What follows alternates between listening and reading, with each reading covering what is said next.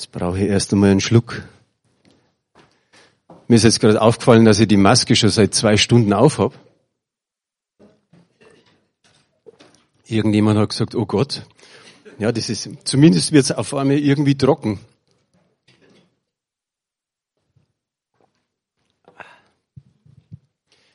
Gut. Ihr Lieben, das ist so schön, euch zu sehen. Sind dankbar, dass wir Gottesdienst feiern dürfen. Was sonst so selbstverständlich war in der Vergangenheit, ist gar nicht mehr ganz so selbstverständlich. Aber es ist schön, euch zu sehen und zu wissen, dass immerhin noch einige wahrscheinlich am Bildschirm mit dabei sind, von zu Hause aus. Seid auch ihr gegrüßt. Und ja, man sagt am Sonntag meistens Guten Morgen, Grüß Gott, herzlich willkommen. Aber an Ostern sagt man lieber was anderes. Der Herr ist auferstanden. Ich hab's trotz eurer Masken verstanden. Der Herr ist wahrhaftig auferstanden. Magst du mal das erste Bild hintun, Anita? Ich glaube, so mancher von euch hat es auch in, der, in den letzten Tagen zugeschickt bekommen. Man sieht das Grab, man sieht, dass der Stein weggerollt ist und dann steht da, das mit der Ausgangssperre zu Ostern hat noch nie funktioniert. Ein gutes Bild für die Auferstehung. Und ich habe mir gedacht, das müssen wir mitbringen. Freude, das ist eigentlich heute mein Thema. Freude, das ist die Botschaft, die Osterbotschaft. Wann sollen wir uns freuen, wenn nicht an Ostern? Natürlich gibt es genügend Dinge, die, über die wir uns freuen können, aber ich denke, Ostern ist für uns als Christen, wie es heißt, das größte Fest. Wir freuen uns, dass Jesus nicht mehr im Grab ist, sondern dass er auferstanden ist. Und am Freitag, eben am Karfreitag, hat er der Reinhard gepredigt über Leid und über Leiden. Ich glaube, der Titel war Schmerzen inklusive. Und ja, das ist das Thema an, an Karfreitag. Aber am Ostersonntag können wir alle sagen, wir können eigentlich nur noch glücklich, fröhlich und happy sein. Der Herr ist auferstanden. Wie gut tut es, dass wir im Glauben, des, dass das unsere feste Zuversicht ist, dass der Herr auferstanden ist. Der äh, Jesaja hat dann gesagt, den Trauernden wird Schmuck statt Asche gegeben. Den oder Freudenöl auch statt Trauer und schöne Kleider statt eines betrübten Geistes. Und dann sagt er, ihr seid oder ihr werdet genannt Bäume der Gerechtigkeit, die Pflanzung unseres Herrn. Und ich habe einfach mal so kurz an die Jünger gedacht. Wir lesen ja ein bisschen was drüber, wie es denen gegangen ist nach dem Tod Jesu Christi bis hin zur Auferstehung. Sie wussten natürlich nichts und ich glaube, Enttäuschung hat sich breit gemacht, totale Menschenfurcht, sie haben sich eingesperrt, sie hatten Angst vor den Menschen und sie waren eben total enttäuscht, weil nicht alles so jetzt gelaufen ist, wie sie dachten. Aber dann kam die Freude, als Jesus ihnen begegnet ist. Ich habe mir hier so hingeschrieben, 2. Timotheus 1, Vers 7 haben wir jetzt hier nicht, aber ich glaube, die meisten von uns kennen besonders diesen Vers, wenn es heißt, er hat uns nicht den Geist der Furcht gegeben, sondern der Kraft, der Liebe und der Besonnenheit. Und ich denke, an Ostern können wir sagen, und er hat uns auch noch den Geist der Freude gegeben. Weil das bleibt, das ist nicht irgendwie was, oh ja, am Ostersonntag, da müssen wir uns freuen, da ist ja die Auferstehung und morgen am Ostermontag schaut schon wieder anders aus und dann erst, wenn der Alltag wieder beginnt. Nein, das ist für uns direkt ja, ein Privileg, dass wir uns Tag für Tag freuen. Am besten schon mit einem Lächeln am Morgen aufwachen. Ihr wisst, das letzte Buch im, im Alten Testament ist Maleachi und im Kapitel 3, Vers 20 steht Folgendes. Für euch aber, die ihr mir die Treue gehalten habt, wird an jenem Tag die Rettung kommen, so wie am Morgen die Sonne aufgeht. Sie wird euch Heilung bringen und ihr werdet vor Freude springen wie Kälber, die aus dem Stall hinaus auf die Weide dürfen. Wer ist am Bauernhof aufgewachsen? Ja, ja. Also zumindest, ich glaube, zwei Hände habe ich gesehen. Aber gut, es ist wirklich die Minderheit hier, die am Bauernhof aufgewachsen sind. So äh, müssen wir es uns irgendwie vorstellen. Da ist dieser dunkle, stinkende, enge Stall und auf einmal darf das Kalb raus auf die saftige Wiese. Und es freut sich und es springt. Und die Bibel spricht sogar drüber, wir werden springen wie die Kälber. Jetzt kann sich keiner so richtig vorstellen, wie die Kälber springen. Ich, ich mag es auch nicht vor, also ich weiß selber nicht genau. Aber wir können uns alle vorstellen, zumindest, wie sich ein Hund freut. Beim Hund wissen wir es. Beim Hund, da sagen wir einfach so, da schau her, da ist das Wursti. Und dann freut sich der Hund und schnappt danach. Aber der freut sich sogar, wenn man die blöde Frage stellt, ja, wo ist er denn?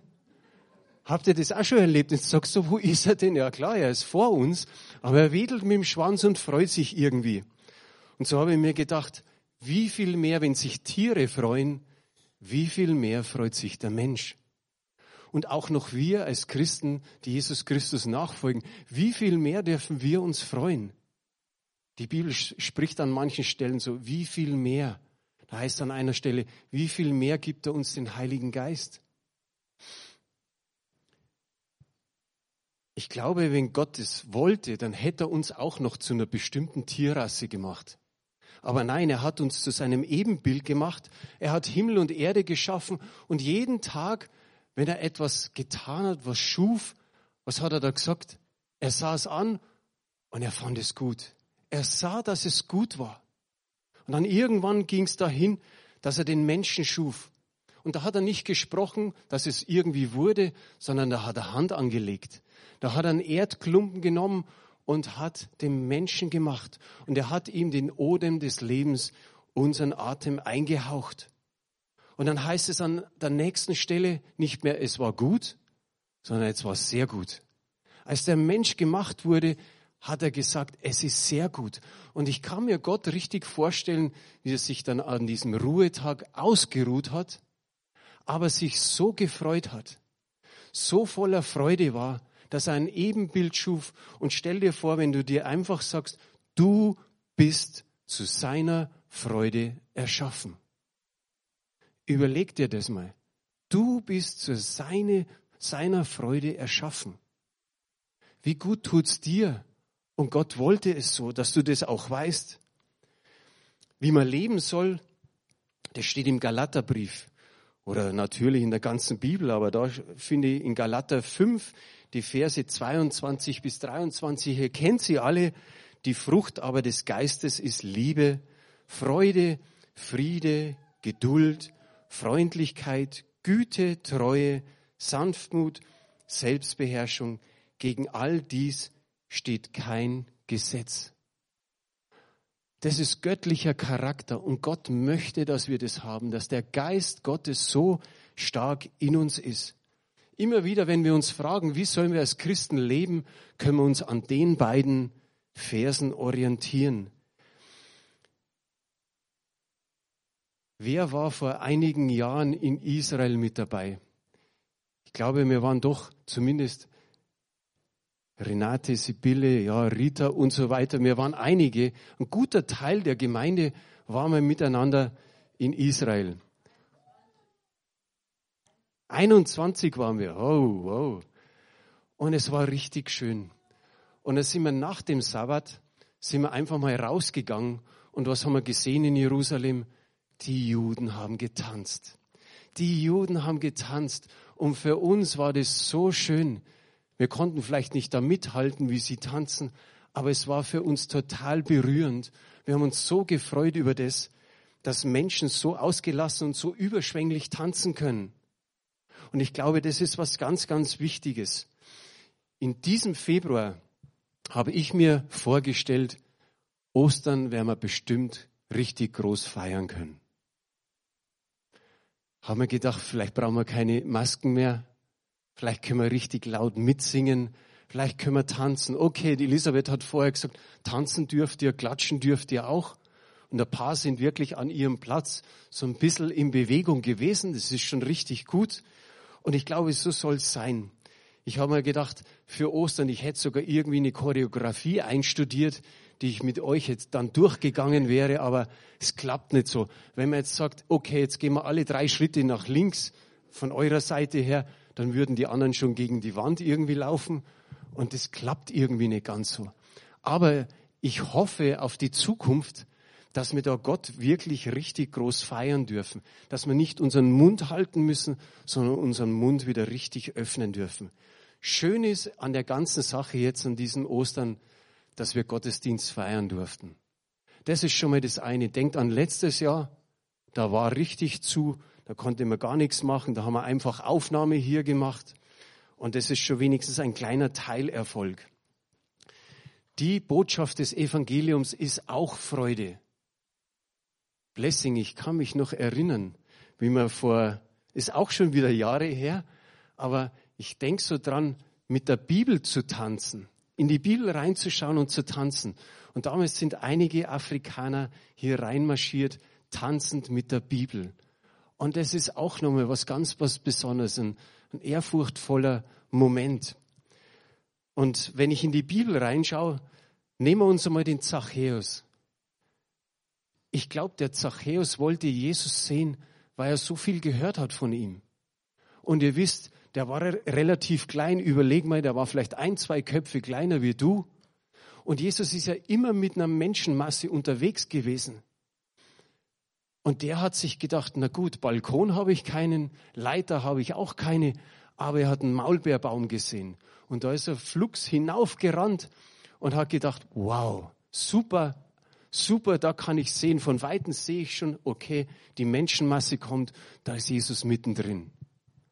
Und dann ist er da oben und was das Schöne ist an Jesus, er geht nicht einfach nur von Ort A nach Ort B und sagt, okay, jetzt ist dreiviertel zehn, um halb zwölf muss ich dort sein, sondern nein, er nimmt sich für jeden Menschen Zeit.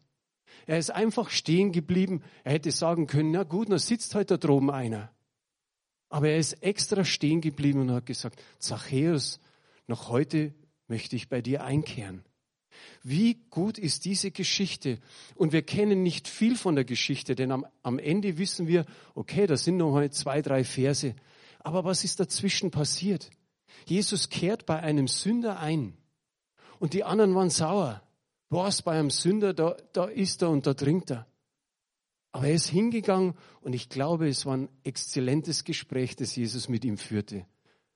Wie schön muss es dem, dem äh, Zachäus gegangen sein, als er Jesu Worte gehört hat. Und wie, Worte, wie die Worte Jesu auf einmal in seinem Herzen groß geworden sind. Und wir wissen, er ist umgekehrt. Er sagt dann in den nächsten beiden Versen, von meinem ganzen Besitz will ich die Hälfte den Armen geben. Das ist schon eine ganze Menge. Und dann sagt er noch, da wo ich betrogen habe, gebe ich es vierfach zurück. Ihr Lieben, ob da noch viel übrig geblieben ist von den Finanzen, aber ich sage mal, es war ihm egal. Er hat sein Leben Jesus gegeben. Er hat seine Sünden bekannt, dass er damals als Zöllner betrogen hat. Und er hat einfach gesagt, Herr, ich habe betrogen, ich gebe es zurück. Und das war ihm viel, viel wichtiger, dass er hier gerettet ist. Bei der Geschichte mit dem verlorenen Sohn, da gab es auch am Ende wirklich Grund zum Feiern. Er, er war ein ganz besonderer Mensch. Eigentlich wie, sagen wir, fast jeder junge Mensch ist. Irgendwo kommt jeder und sagt, ich will mein Leben leben, wie ich will. Ich glaube, wir waren alle mal richtig jung, oder? So vielleicht im Teenageralter wo wir vielleicht auch zu unseren Eltern gesagt haben, ich will leben, wie ich will. Und dieser verlorene Sohn hat das Gleiche gesagt. Er sagt zu seinem Vater, gib mir mein Erbe und ich gehe und ich lebe endlich, wie ich will. Und er hat das Geld verprasst. Er hat in 0, nix das Geld losgeworden, ist, ist er losgeworden. Und wie man so schön sagt, keiner hat einen Pfifferling mehr auf ihn gesetzt. Nur noch einer. Das war sein Vater. Und dann kommt dieser weggelaufene Sohn heim. Und der Vater kann wirklich sagen, okay, ich war vielleicht der Einzige, der noch Hoffnung hatte, aber er ist zurückgekommen. Meine Hoffnung hat sich gelohnt. Und voller Freude sagt der Vater, jetzt lasst uns feiern. Ladet mal die Nachbarn ein, ladet die Freunde ein, alle, die uns kennen. Das müssen wir feiern. Denn mein Sohn war verloren und jetzt ist er wiedergefunden. Er war tot und jetzt ist er lebendig. Ich habe da eine Folie einfach ein bisschen was zusammengefügt. Na, das eins, eins davor, ja. Da steht's, statt der zerlumpten Klamotten bekam er jetzt neue Kleider. Statt der schmutzigen, stinkigen Treter, die er anhatte, hat er neue Schuhe bekommen. Statt den Fraß, den er aus dem Trog der Schweine essen musste, weil mehr war nicht mehr da, gab es auf einmal einen Kalbsteg. Und vielleicht hat er auch noch einen guten Wein dazu getrunken, wenn sie schon so gefeiert haben. Statt des elenden äh, Grunzens der Schweine war es Jubel, Freude und Gesang. Statt Kritik und Schelte vom Vater ist es, was wir, nachdem wir uns auch sehnen, eine Umarmung, eine fette Umarmung. Er hat ihn wahrscheinlich gar nicht mehr losgelassen. Ich glaube, er hat ihn um den ganzen Kopf herum und Hals abgeküsst, wie es nur einfach so sein kann, vor lauter Freude, dass sein Sohn wieder zurückgekommen ist. Und das nächste Bild, das ist ebenso, wo man sagen kann, ja, hier wird's gut dargestellt. Willkommen zu Haus, das Gleichnis des verlorenen Sohnes. Das war mal ein Flyer für die Deutsche Evangeli Evangelische Allianz Gebetswoche. Schon einige Jahre her, aber da ist es so wunderbar dargestellt, wie Gott die Menschen liebt, wenn sie zu ihm kommen. In Lukas 15 heißt es dann am Ende einfach, lasst uns feiern und fröhlich sein. Auch das drückt es wieder aus. Jeder, der zum Herrn kommt, im Himmel ist Party und auch auf Erden wird sich, äh, ist man voller Freude. Einer der Schlüsselwörter im Lukas Evangelium ist Freude. Und oft wird es im Zusammenhang mit Rettung verwandt. Ihr müsst nur diese drei in Lukas 15, diese drei Gleichnisse anschauen. Da heißt es immer wieder, Verlorenes ist wiedergefunden worden. Das ist so eine Metapher für Rettung. Diese Geschichte deckt sich mit der Verkündigung der frohen Botschaft durch Philippus in Samaria. Ihr wisst alle, der Herr ist nach seiner Auferstehung in den Himmel gefahren, er sitzt zur Rechten des Vaters. Und was ist dann geschehen? Dann waren die Apostel dran. Die Apostel haben das Evangelium verkündet. Sie haben gemerkt, vieles wird ihnen zu schwierig. So haben sie Diakone eingesetzt. Und der Philippus ist einer von ihnen gewesen. Und er hat nicht einfach irgendwie gesagt, okay, zum Brot schmieren und, und Brotzeit austeilen bin ich gut, sondern nein, sie waren voll des Heiligen Geistes. Und in Apostelgeschichte 8, die Verse 5 bis 8, steht Folgendes. Philippus aber kam hinab in die Stadt Samariens und verkündigte ihnen Christus. Und das Volk neigte einmütig dem zu, was Paulus, äh, was Philippus sagte, als sie ihm zuhörten und die Zeichen sahen, die er tat. Denn die unreinen Geister fuhren aus, vielen Besessenen aus, mit großem Geschrei. Auch viele Gelähmte und Verkrüppelte wurden gesund gemacht und es kam große Freude auf in jener Stadt. Die ganze Stadt hat sich gefreut. Man musste das einmal vorstellen. Auch wenn sie vielleicht nicht so groß war wie, wie unser München. Aber stell dir vor, wenn da viele tausende Menschen sich freuen, weil die frohe Botschaft verkündet wird, weil Menschen gesund gemacht werden, weil sie sich taufen lassen. Einfach Freude aufgekommen. Wir haben ein Lied, das singen wir auch ab und zu. Die ganze Stadt wird singen, du bist König. Und das dürfen wir einfach uns mit uns immer wieder mitnehmen in diesem Lied. Die ganze Stadt wird singen. Vielleicht kann sowas passieren, dass meine ganze Stadt sich dem Herrn zuwendet. Wäre wär der Hammer. Wenn man von großer Freude spricht, dann kann man sagen, ist es vielleicht in unserem Breitengraden, also in Deutschland, in den Gottesdiensten vielleicht nicht immer so da. Ich, ich habe mich richtig gefreut, wie ihr mit Klatschen und Tanzen mitgegangen seid. Und ich weiß, dass bei uns in der Gemeinde ab und zu was passiert, dass mal gejauchzt wird und gejubelt wird, dass große Freude da ist. Aber bei manchen ist es so, dass man denkt, die gehen im Keller zum Lachen. Ihr kennt es. Und ich habe ja schon ein paar Mal gesagt, so der ein oder andere Christ drückt manchmal aus, als wie wenn er in Zitronenwasser getauft ist. ist nicht böse gemeint, aber wir können im Endeffekt immer fröhlich sein. Warum? Einfach nur, weil der Herr auferstanden ist, weil er eines Tages wiederkommt. Alleine das, wenn wir uns immer täglich aufrufen, du machst die Augen in der Früh auf und sagst, der Herr ist auferstanden. Und dann freu dich. Und ich denke, manche sagen, okay, das tun wir im Fußballstadion. Aber jetzt muss man echt dazu sagen, seit über ein Jahr geht auch keiner mehr ins Fußballstadion. Außer die Spieler. Aber es sind keine Zuschauer mehr drin. Da haben es mir gut. Wir haben bloß ein paar Wochen letztes Jahr gehabt, wo es keine Gottesdienste gab. Aber bloß das in den Fußballstadion einfach anzudeuten, ich freue mich und ich schreie für meinen Verein, ich glaube, das ist viel zu wenig. Wer war schon mal von euch in Afrika oder Südamerika? Einfach mal Hände hoch.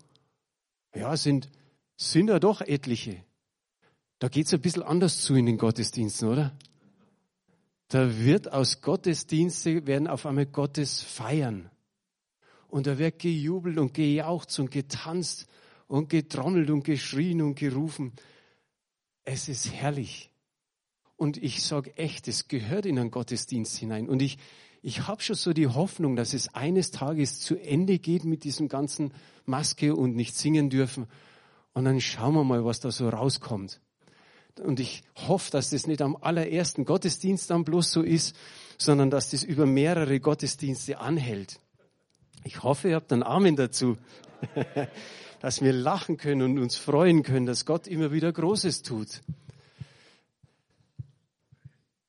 Jesus will das einfach nur zum Ausdruck bringen, dass Freude praktisch in Gottes Reich hineingehört.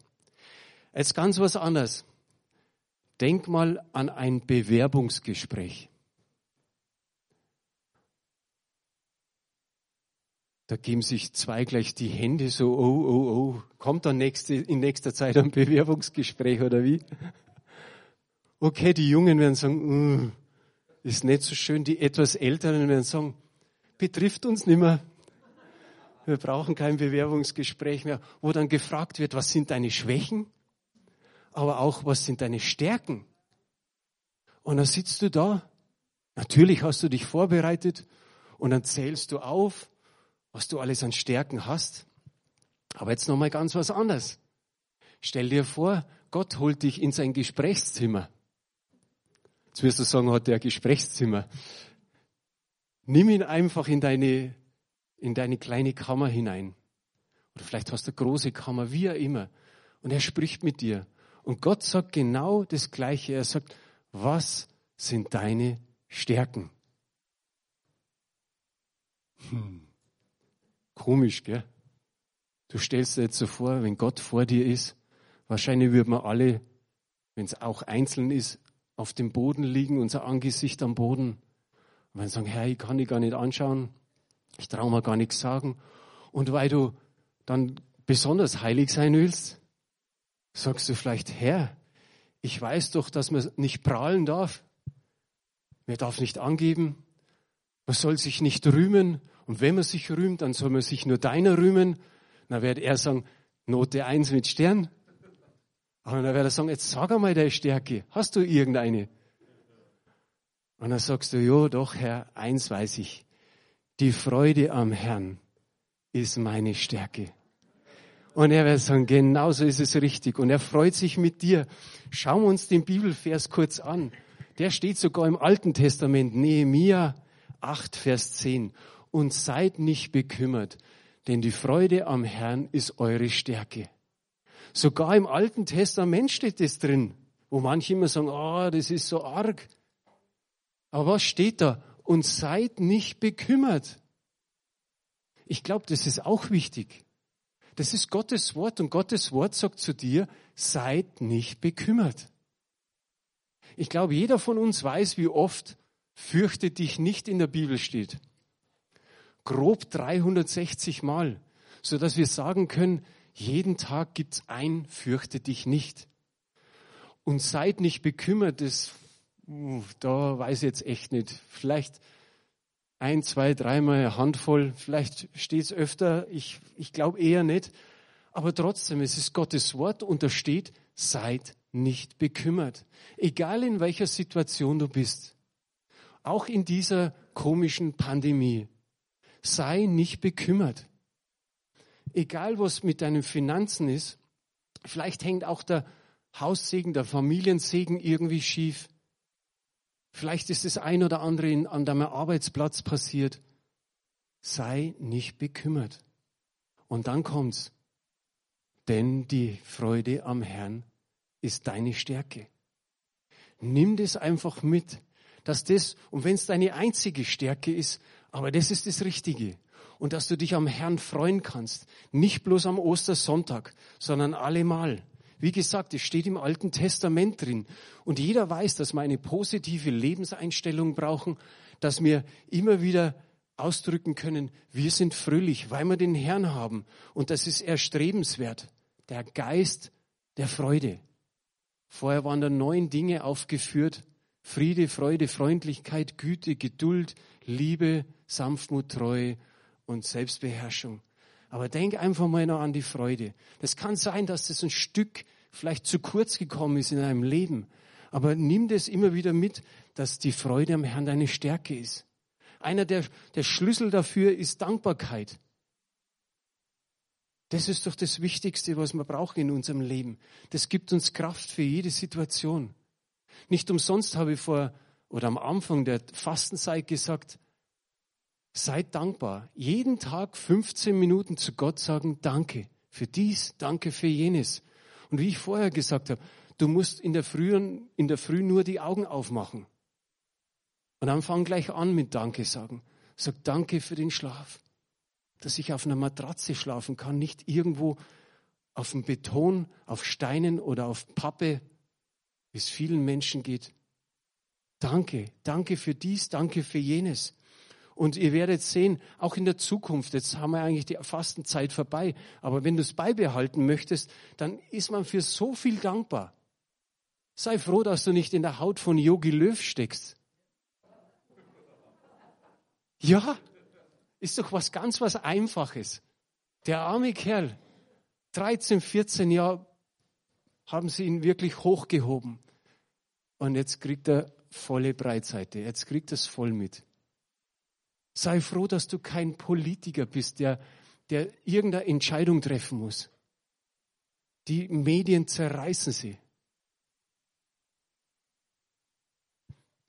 Er kann über vieles danken. Der Zacharias, der Vater von Johannes dem Täufer, er verrichtet seinen Dienst im Tempel und was passiert? Ein Engel begegnet ihm. Und dann sieht ihn der Engel und der Engel sagt, weißt du was? Du wirst einen Sohn bekommen, der heißt Johannes. Du musst ihm den Namen geben. Und er sagt, hoi, hoi, hoi. Ich bin alt, meine Frau ist alt und außerdem ist sie auch noch unfruchtbar da geht nichts mehr. Und vielleicht hat er manches gehört, dass, dass Gott natürlich schon eingegriffen hat, das ein oder andere Mal. Aber er sagt einfach, da geht nichts mehr. Und in Lukas 1, Vers 14 steht dann Folgendes. Oder ich muss nur das eine dazu sagen. Der Engel sagt, weißt was? Dann bist jetzt mal stumm bis zur Geburt hin. Bis du ihm den Namen Johannes gibst. Und dann kommt in Lukas 1, Vers 14, und er wird dir zur Freude und zum Jubel sein. Und viele werden sich über seine Geburt freuen. Wir wissen das alle, was in der Bibel steht. Die Menschen haben sich wirklich gefreut über Johannes den Täufer. Und wie sehr hat sich der, der Vater, der Zacharias, freuen können. Aber wisst ihr, wie er sich freuen hat können? So.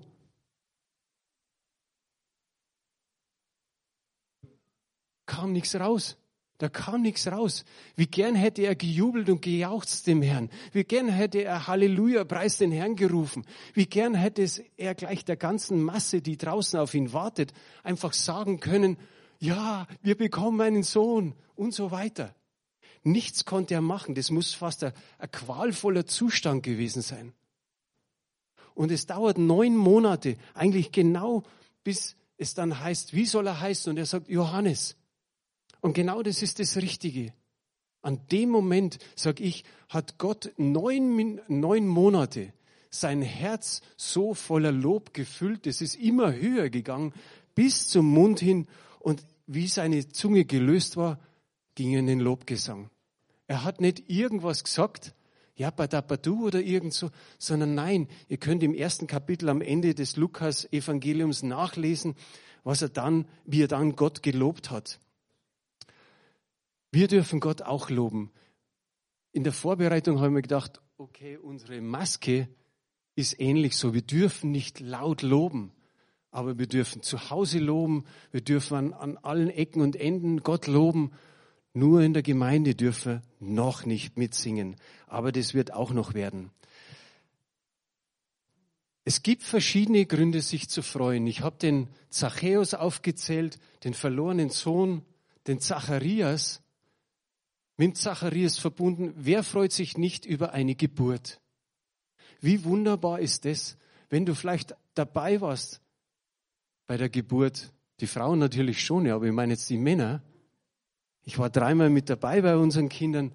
Wie schön ist es? Wie, wie, man, man, man könnte an die Decke springen. Es ist so ein besonderes Gefühl. Das macht Freude. Eine Hochzeit macht Freude. Ein Urlaub macht auch Freude. Wenn ihr heute gekommen seid, vorne zur Tür, ich denke, alle sind vorne zur Tür rein, keiner ist irgendwie über den Hof gekommen oder kaum jemand, aber dieser Wildkirschbaum, meistens zu Ostern ist er in voller Blüte. Wie schön ist dieser Baum und ihr, die ihr da sitzt, ihr könnt sogar noch da rausschauen, den nochmal genießen. Immer wieder, sage ich mal, schafft das, dass er gerade so um Ostern blüht und der blüht ja nur ein paar Tage und dann kommt der Wind und dann ist alles wieder weg. Aber wie schön ist es und das, das macht echt Freude, sowas zu sehen.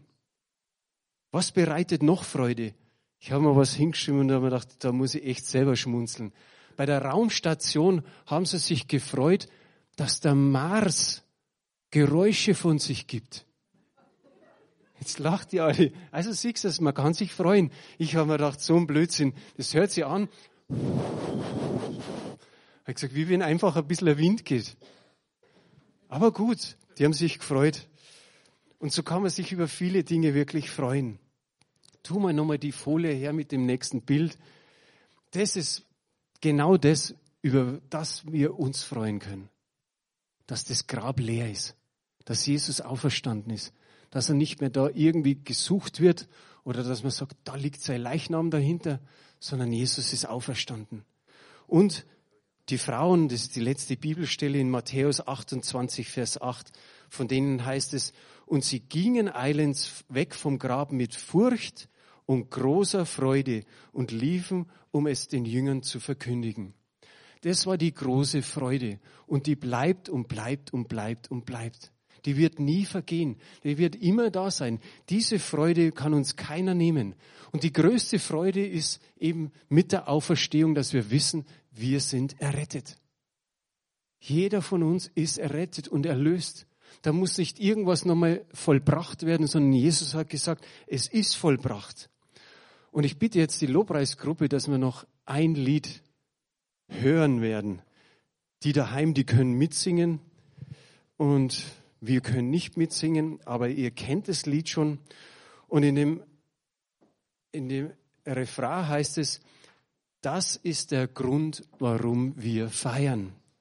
Wir sind befreit, er trug das Urteil.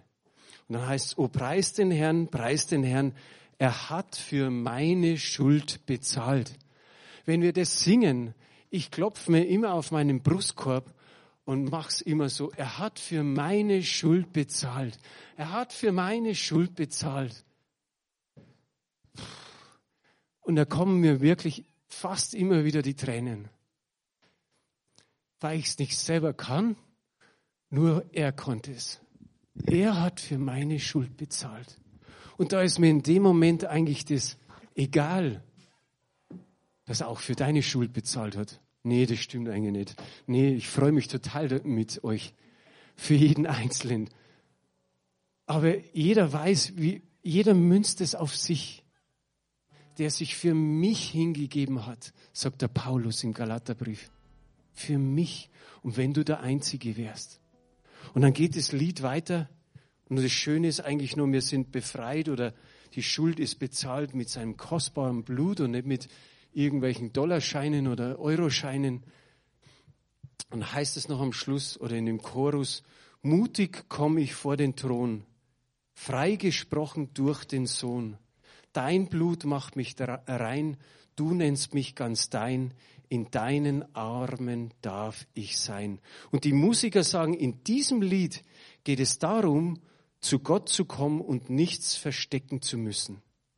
Wenn wir rein und ohne Fehler wären, dann müssten wir keinerlei Mut aufweisen, um vor seinen Thron zu treten.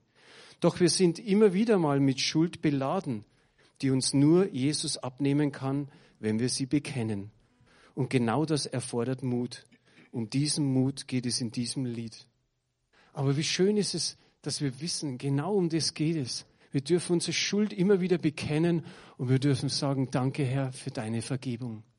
Danke Herr, dass die Osterfreude mit uns geht.